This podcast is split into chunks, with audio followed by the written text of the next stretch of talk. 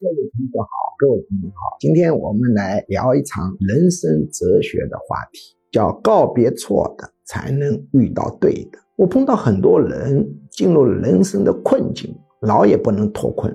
比如他现在婚姻的困境里，他总是希望用某种办法。用爱情或者用劝说去改造婚姻，多年不能见效。有的人陷在职业的困境里面，老也不能发展；有的人陷在恋爱的困境里面，一会儿分手，一会儿和好，搞了无数次；有的人陷在亲子教育的一个困境里头，拼命的激娃，这个孩子成绩就是上不来。有的人现在人际关系的困境里面，他有一些非常亲密的关系，非常紧密的关系，但是不断的给他巨大的负能量。事实上，人生获得跟抛弃是同等重要的，没有抛弃就没有获得。有舍才能得，无论是婚姻、职业、恋爱、亲子教育、人际关系，它都会遵循宇宙大道，叫二元阴阳相对平衡。有告别，才有新的来；旧的不去，新的不来。很多人为什么老在错误的泥坑里头拔不出来呢？主要有三个原因，第一个就是投入太大，形成沉没成本，舍不得。比方说医院里面接生孩子，他把两个孩子的父母搞错了，然后父母把别人的孩子养大，养大了以后成年发现了，这些母亲愿不愿意把孩子换回来呢？你会发现百分之九十九点九是不愿换回来。为什么？因为他投入太。第二个原因，告别错的，告别过去，就会削弱自己的价值感，显示自己的愚蠢。我们很多人是不肯承认错误的，这就是一个杰出的人跟普通人的一个重大差别点之一。优秀的人，他都是肯承认自己的错误的，他不会追求价值感，顽固的维护不变，维护不变，维护一致性，虽然维护了你的价值感。但对你的人生总体不利。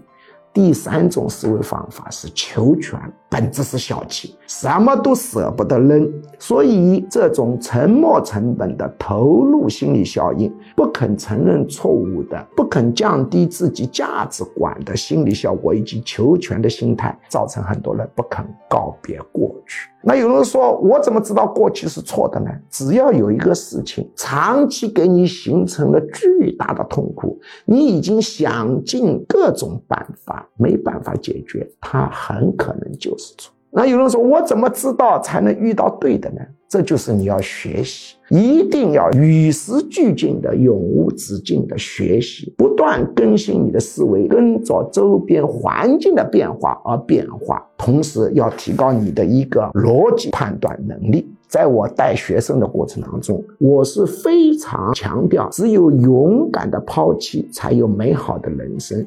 求全是搞不得的，因此我在身边的弟子啊，每年春天都要训练他们把家里的衣服啊或者东西啊强行扔掉一部分。你不扔，你这个潜意识状态就不对。我们一定要建立一种深刻的平衡之道，就是有失才能有得。在抛弃过去、告别错的过程当中，千万要切记，你只能跟优秀的人去商量。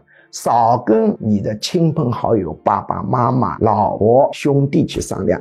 当然，如果他们非常优秀，你可以去跟他们商量，但这种概率是非常低的。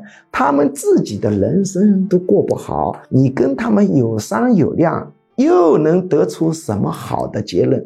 你最好的结果无非是重复他平庸的人生。如果你爸爸妈妈、你的老婆、你的兄弟姐妹、你的亲朋好友很优秀、很优秀，那是可以商量的。但这种情况很少见，百分之九十九点九的可能性是你不要跟这些亲朋好友商量。注意，我们一定要放弃这种沉没成本思想，放弃面子观，放弃求全心理，告别错的，才能遇到对。